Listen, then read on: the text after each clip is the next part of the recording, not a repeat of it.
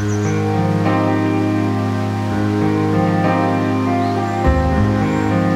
の番組では世の中にあることやものを毎回ピックアップしその歴史や概要とともにごくパーソナルなレビューを紹介します。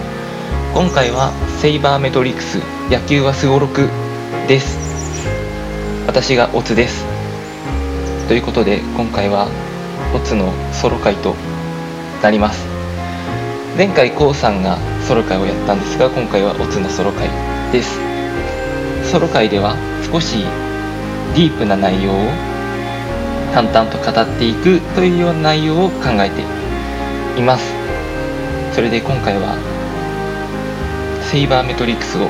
取り上げようと思います。はい。セイバーメトリックス聞いたことがない人も多いと思いますが野球の用語ですね。オツは野球が好きなんですよ。年間40試合ぐらい野球場に野球を見に行っていたこともありましたしあとは野球を見るためにアメリカの東海岸まで行ってニューヨークとかボストンとかまで行ってメジャーを見に行ったこともあるんですが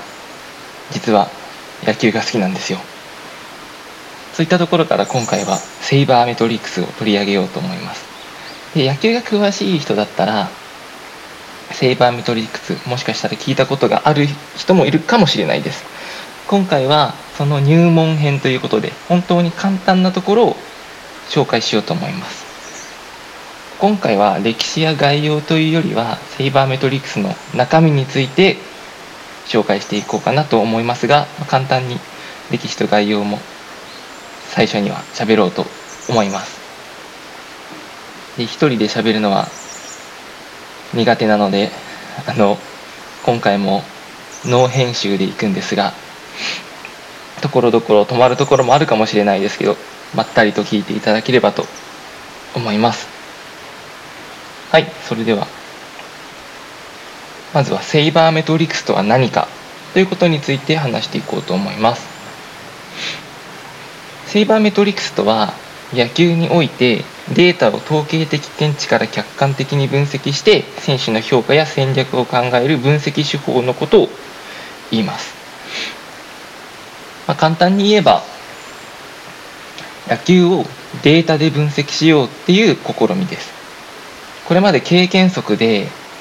バントをした方がいいんじゃないかとかあとは打率が高いと強いんじゃないかとかそういったことを経験則で言うところが多かったんですけれどもいやいやとしっかりデータで分析しようよというような試みのことを言います。でこのセイバーメトリクスではいつからできたんだっていう話なんですが時代としては1970年代と80年代あたりが今日的なセイバーメトリクスの誕生期にあたります。セイバーメトリックスの始祖とされるビル・ジェイムスという方が1977年に自費出版で出版した本がセイバーメトリックス的な考え方を世に出した一番最初の本だと言われています。そこから1980年代1990年代とインターネットとかが普及してデータの分析がしやすくなる。これまでの試合結果の分析とかをしやすくなった結果徐々に研究が広がってきてで一番一番というか有名な出来事としてはアスレチックスオークランドアスレチックスですね。が貧乏球団として有名なんですが2000年に入ってからセイバーメトリックス的な考えをもとに戦略や人材補強を試みて資金力の強いチームにも勝っていく。貧乏球団が資金力の高いチームに勝っていくというストーリーがありましてそれが「マネーボール」という本を出版されたりとかあとはブラッド・ピット主演で映画化されたりとかで一躍有名になっていく。そういった歴史があります。はい。でセイバーメトリクス現代の野球の進化にはもう欠かせないものとなっています。特にアメリカではセイバーメトリックス的な考え方がもう一般的になっています。日本ではあまりそこまで浸透してはいないんですけれども徐々にセイバーメトリックス的な考え方を持つ人が増えてきているように思います。それはまずはファンから広がっていって徐々に12球団の監督なんかも少しずつセイバー的な考えを持ってきているのかあるいは持ってきてほしいなと願っているだけなのかわからないですけれども少しずつ広がりつつあるかなと思っています。なので現代の野球の進化には欠かせないものとなっているセイバーメトリクス。このセイバーメトリクスを知るということは現代の野球を知る現代野球を知ることそのものだと思ってます。例えば野球に詳しい人だったら詳しい野球に詳しいというかそうだなある意味野球マニアみたいな人だったら例えば送りバントは無駄なんだとか打率ってあんまり意味がないよねとかそういった話を聞いたことがあるかもしれません。なんでそういうことが出てきたのかっていうとそれはセイバーメトリックスがそういった統計的な見地から分析した結果そういった結論が導き出されたということなんですね。はい。そんなセイバーメトリックスの入門として中身を簡単に紹介していこうかなと思います。あの野球が好きだった方は聞いていて面白いかもしれないですけどそんなに野球興味ないよっていう人はあまり聞いても 面白くないかなとは思うんですけれども今回はソロ会ということでちょっとディープな内容を語らせてもらおうかなと思います。でセイバーメトリックスいろいろな考え方があってそれはもう一つの学問分野みたいになっているのでこの短期間で全部を紹介することは到底できなくてただじゃあいろんなものを薄く広く説明していってもあんまり面白くないかなと思うので今日はある観点一つに絞って紹介していこうかなと思います。それがサブタイトルにもつけている野球はすごろくというところから今回は2つの話をしていこうかなと思います。野球はすごろくってどういうことって話なんですけれども野球って皆さん球技だと思ってますよね。ただ実は野球って球技というよりはすごろくに近いんですよね。野球って球技だとしたらもちろんボールがなくてなければできないと思うんですけれどもよくよく考えると野球って最悪ボールがなくてもサイコロで成立するんですよね。野球のルールっていうのは皆さん大体ご存知だと思うんですけれどもこれをすごろくっぽく言うとある一つの駒を4マス進めたら1点入るというルールでそれを3アウト取られるまでに繰り返してその間に4つ進められた駒が何個あるかすなわち何点取れたかそれを9回繰り返すすごろくですよね。なので野球はすごろくに近いんですよ。比較すると他の球技と比較するとより分かりやすいかなと思うんですけれどもじゃあそうだな。サッカーとかバスケこれってサイコロがあってもなかなか成立しないですよね。サッカーとかバスケは流動的でまあもちろん止まらなくてあとは野球とは違って明確なシチュエーションってないですよね。ワンアウト1塁とかワンアウト1、2塁とかそういった明確なシチュエーションがなくて流動的にどんどん動いていく移り変わっていくスポーツです。さらにボールがなければサッカーとかバスケは成立しないですよね。そういった意味でああいうのは完全な球技だと言えるんですけれども一方で野球はさっきも言ったようにボールがなくても成立するにはするので球技というよりはすごろくに近いんですね。さらに野球っていうのは攻撃と守備に分かれます。そうですね。さらにランナーのあるなし各類のランナーあるなしあとはアウトの数から考えてそのシチュエーションって24通りしかないんですね。必ずです。サッカーはそういったシチュエーションに絶対分けられないですよね。11人11人がいて22人がいてある位置に全く同じ位置にいる。次の瞬間もある決まった位置にいるというようなことは起こりえないのでそういう意味で24通りしかシチュエーションがない野球っていうのは他の球技とちょっと違うんですよね。24通りってどう計算したのって思われるかもしれないので一応説明しますけど各塁1塁2塁3塁にランナーいるいないの2通りがあるので 2× ごめんなさい2の3乗で 2×2×2 8通りですよね。それにノーアウトワンアウトツーアウトの3通りなので 8×3 の24通りしかない。っていうのが数学的な考え方。より分かりやすく言うとランナーの有無って一個一個数えますね。1つ目ランナーなし。2つ目ランナー1塁。3つ目ランナー2塁。4つ目ランナー3塁。5つ目ランナー12塁。6つ目ランナー13塁7つ目ランナー23塁8つ目ランナー満塁この8通りに対してそれぞれノーアウトワンアウトツーアウトの3通り。なので 8×3 で24通りですよね。この24通りしかないんです。そういった意味で他の球技と異なっているんですね。でこの24通りしかないということを受けて受ければ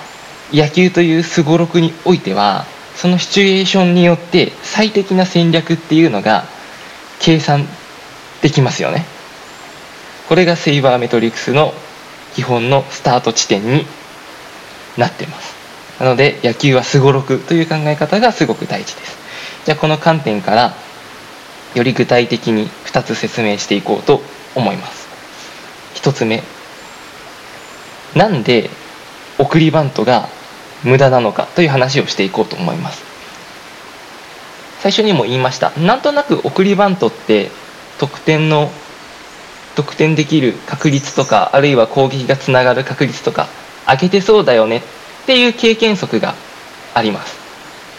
いまだ未だに日本ではノーアウト一塁だったらまあとりあえずバントでしょうとかそういった考え方って多いと思うんですけれども、まあ、アメリカでは送りバントは無駄なんだっていうことでもうほとんどやられないです。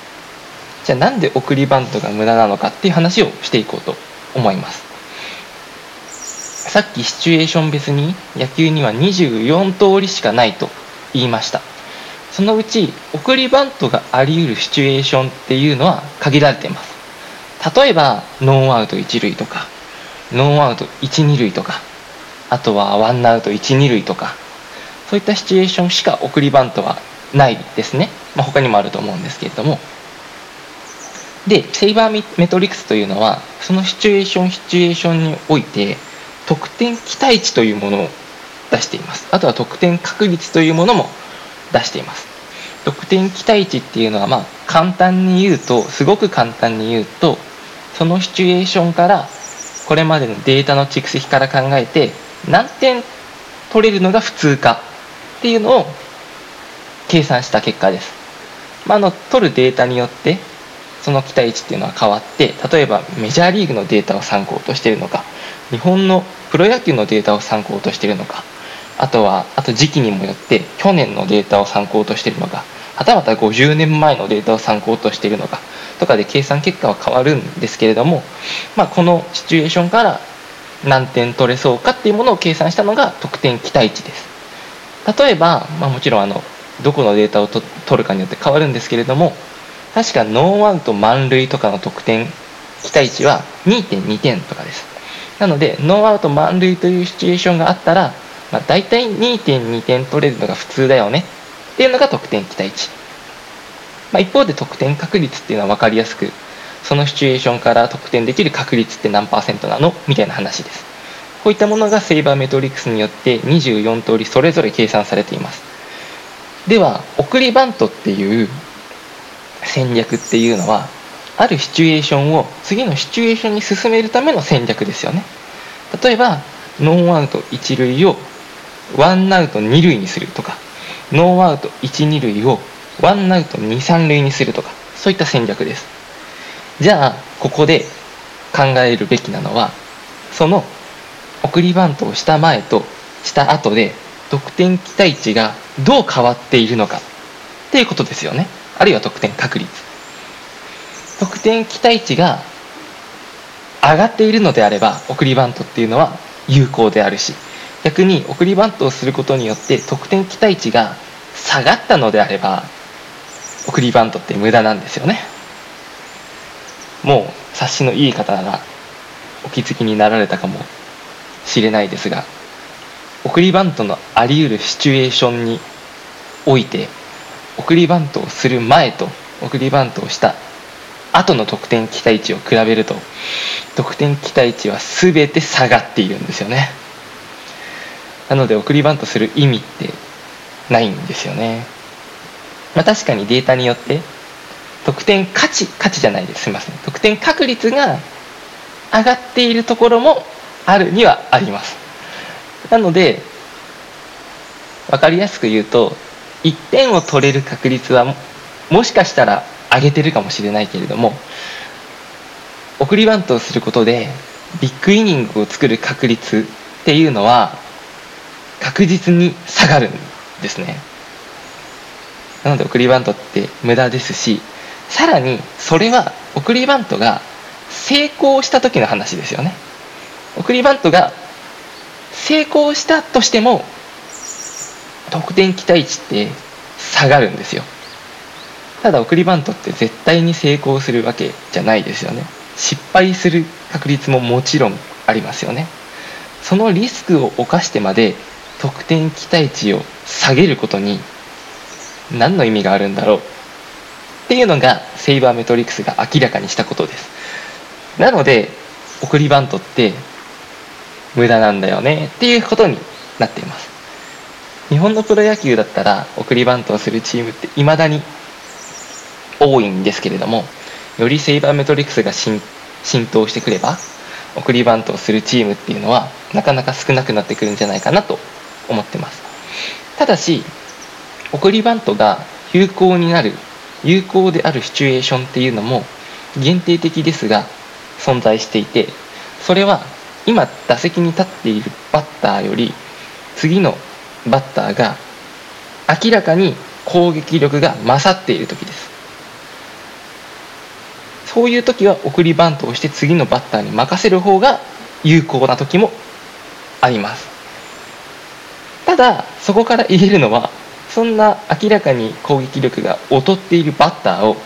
試合に出すべきではないんですよね。そもそも。なのであまりこのシチュエーションっていうのは起こり得ないです。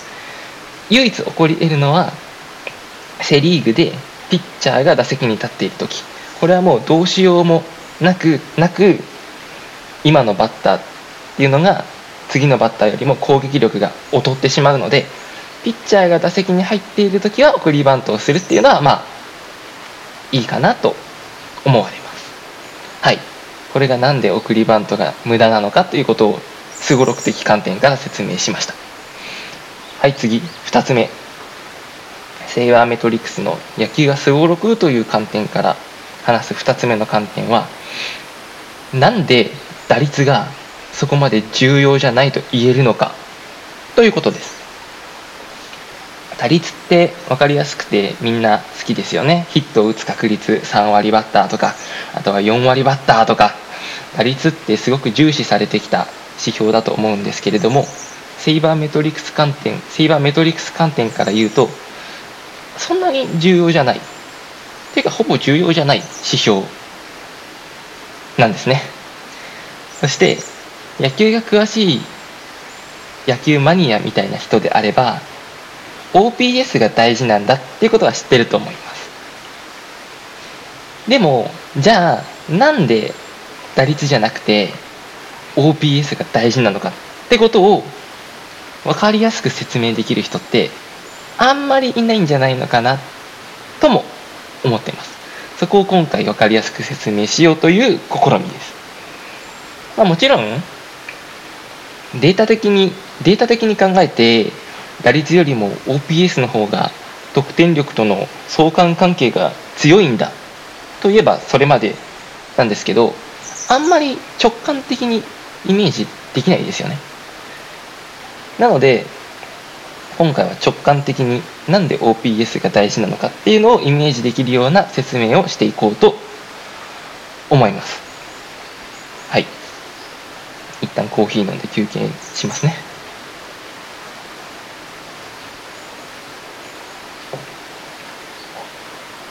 はいそれではすごろく的観点からなんで打率が重要じゃないのかっていうことを説明していこうと思います。さっきも言いました野球っていうのは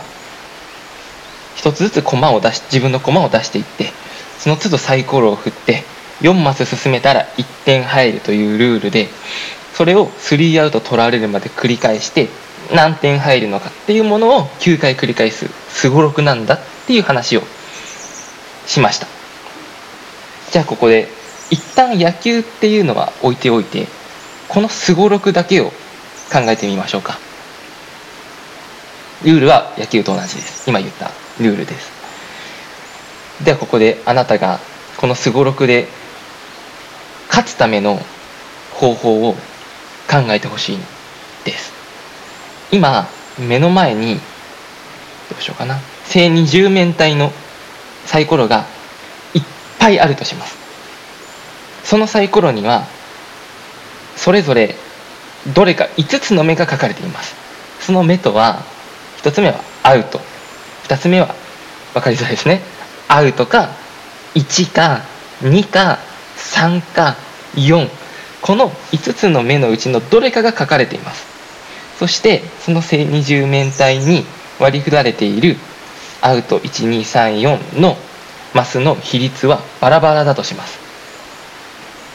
例えばあるサイコロはアウトが非常に大きく多くて1234があんまり多くないとかあるいはあるサイコロは4がいっぱい書いてあるけどその分アウトも多いとか。あと例えばあるサイコロは2と3がいっぱいいっぱい書かれていて4とアウトがあんまりないとか。あとはあるサイコロは4が1つも書かれてないけど1がすごく多くて2と3とアウトは結構少ないとかそういったいろんなサイコロがあるとします。ではこのすごろくに勝つにおいてあなたはどんなサイコロを選びますか？どんなサイコロを選んでこのすごろくに勝とうとしますか？ではあの10秒待ちますのでどんなサイコロを選ぶのかちょっと考えてみてください。それではどうぞ。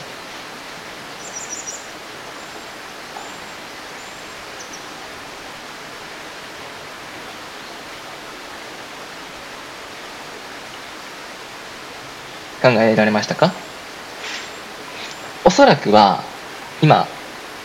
考えてくれたサイコロっていうのは2つのどちらかの条件に当てはまっていると思います。まず1つ目。あなたが選んだサイコロっていうのはできる限り大きい数字が書かれているサイコロを選んだんじゃないですかね。例えば1がいっぱい書かれているよりも4がいっぱい書かれているサイコロを選んだんじゃないですかね。あるいはもう一つの条件。アウトが少ないサイコロを選んだんじゃないですかね。アウトが少なければ3アウト取られる確率ももちろん減りますし攻撃がどんどん続いていくからアウトが少ないっていうサイコロを選んだんじゃないですかね。あるいはどっちの条件を満たしている4ができる限り多くてアウトが少ないサイコロ。まあ極論4しか書いてないサイコロとか選んだ人もいるかもしれないですしあとはアウトが1個もないサイコロを選んだ人もいるかもしれません。要は大きいなるべく大きい数字が書かれているサイコロかアウトが書かれていないサイコロっていうのを選んだと思います。じゃあここから何が言えるのか考えてみましょう。これを野球の仕組みに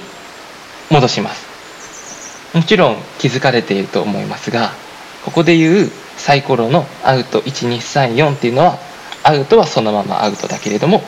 1はヒット2は二塁打3は三塁打4はホームランを表しています。4を出せば一発で1点入りますし1を4回出せば1点入っていく。野球と同じすごろくです。ではさっき言った2つの条件4が多いっていうのとアウトが少ないっていうのはそれぞれ何に置き換えられるのかというと4が多いっていうのはすなわち長打率が高いってことを表していますよね。長打率っていうのはまあ簡単に言うとこの値が大きければ大きいほどホームランとか三塁打とか長打を打ちやすいバッターっていうことです。ここで長打率って言ってますけどあの確率ではないことは注意してください。長打率例えば6割のバッターがいるとしてもそのバッターは長打率を長打を60%の確率で打つという話ではないです、まあ、簡単に言うと大きければ大きいほど長打を打ちやすい。多くはパワーヒッターがこの値が大きくなりやすいです。この4が多いすなわちホームランが多いバッター。っていうのは長打率が高くなります。それはサイコロで言うと4が多いという状況ですよね。もう一つの条件。アウトが少ないっていう条件。これ野球の指標の何に関係するか分かりますか？これは出塁率ですね。出塁率っていうのは塁に出る確率なんですけれども塁に出る確率って捉えてるようでは正直いまいちです。セイバーメトリクス的にはいまいちです。出塁率の捉え方はアウトにならない確率です。そうですよね。だってそうですよね。塁に出ればアウトになってないですもんね。なので出塁率っていうのはアウトにならない確率です。あなたが選んだアウトが少ないサイコロっていうのはすなわち出塁率が高いバッターのことを指しています。ここまででなんとなく話が分かってきましたか？この野球というすごろくにおいては長打率が高いバッターっていうのと出塁率が高いバッターっていうのが重要なんです。でさっき OPS の話をしました。OPS っていうのは OPS の計算式っていうのは長打率足す出塁率です。この値が高ければ高いほどいいバッターです。何が言いたいのか分かってきましたよね。ここに打率って要素は必要ないんですよね。ヒットを打つ確率って別に野球というすごろくにおいては大して重要ではなくて大事なのは長打率と出塁率です。だからそれを合わせた OPS っていうのが大事なんです。これがセイバーメトリックス的な考え方です。なので今メジャーでは打率とかよりも OPS の方が重要視されています。OPS が新しく評価したのはフォアボールの多さとかも含まれますよね。打率では関係ないので。それですごいのは2023年のメジャーリーグ OPS1 位誰だったか分かりますか？大谷翔平選手ですね。なので大谷翔平があんなに評価されるんですよ。OPS が高いから。大谷翔平より打率が高いバッターはそれは結構います。ただ OPS は一番高いのが大谷翔平です。なので評価されるんですよね。それでもまだ打率の方が重要なんじゃないの？って思われる方もいるかもしれません。そういった方に向けてこういった例を出してみましょう。あるバッター打率が1割だとします。このバッターは打率だけを考えている人からすれば使いたくないですよね。だって打率1割なんて低いから。ただこのバッターの打席を中身を中身を見てみるとこのバッターっていうのは100打席立っていてそのうち90回はフォアボールで出塁していて残りの10回のうち1回はヒットを打っていてその残りの10回のうち9回がアウトになっていたバッターだとします。打率1割ですよね。それでもあなたはこのバッターを試合に使わないんですか？って言われるとどうです？このバッター9割の確率で出塁する。すなわち9割の確率でアウトにならないんですよ。こんなバッター野球というすごろくにおいてめちゃくちゃいいバッターですよね。なので私だったらこの打率1割のバッターを間違いなく使いますしセイバーメトリックス的な考え方をすれば絶対に使うべき選手です。こういう例を取り出してみると打率ってあんまり意味ないんじゃないのって思わないですか？なので野球というすごろくにおいて大事なのは長打率と出塁率。それを足した OPS っていうものが大事な指標だということになるんですね。これがセイバーメトリックスが明らかにしている。野球はすごろくという観点から見た2つ目のことでした。というような感じで今回は野球はすごろくなんだという観点に関し絞ってセイバーメトリックスという話をしてみましたがいかがでした？でしょうか？例えばこういった話をそうですね会社の同僚とか先輩とか野球が好きな人と一緒に野球を見に行った時にちょっと話してみるとおこいつ分かってるな詳しいなって思わせることができるかもしれないですよ。例えばそんな何でしょう送りバントがあり得るシチュエーションで得点期待値がどうたらとか言ったらちょっと惹かれちゃうかもしれないですけれども例えば成績とかを見て打率はそこまで高くないけれども出塁率とか長打率が高いバッターを見た時にあこのバッター出塁率とか長打率高くて OPS 高いからいいバッターだとか言ったらおちょっとこいつ分かってるな。って思われるかもしれないし思われないかもしれないですけどまあ、実際にセイバーメトリックス的な考え方からすれば OPS が大事なので出塁率が高ければ高いほどいいし長打率が高ければ高いほどいいです。こういったセイバーメトリックスの話っていうのはまだまだ他にもいっぱいあるんですけれども今回は野球はすごろくという観点に絞りました。また興味があればお便り等いただければ話すことはできるので今回お楽しみいただけた方は是非ご意見とかいただけると嬉しいです。野球は見るのもやるのも楽しいですけれどもこういったセイバーメトリクスという話も頭に入れて知識として入れていくとより楽しめるのではないかなと思います。それではお相手はオツでしたということで今日はこれで失礼いたします。ありがとうございました。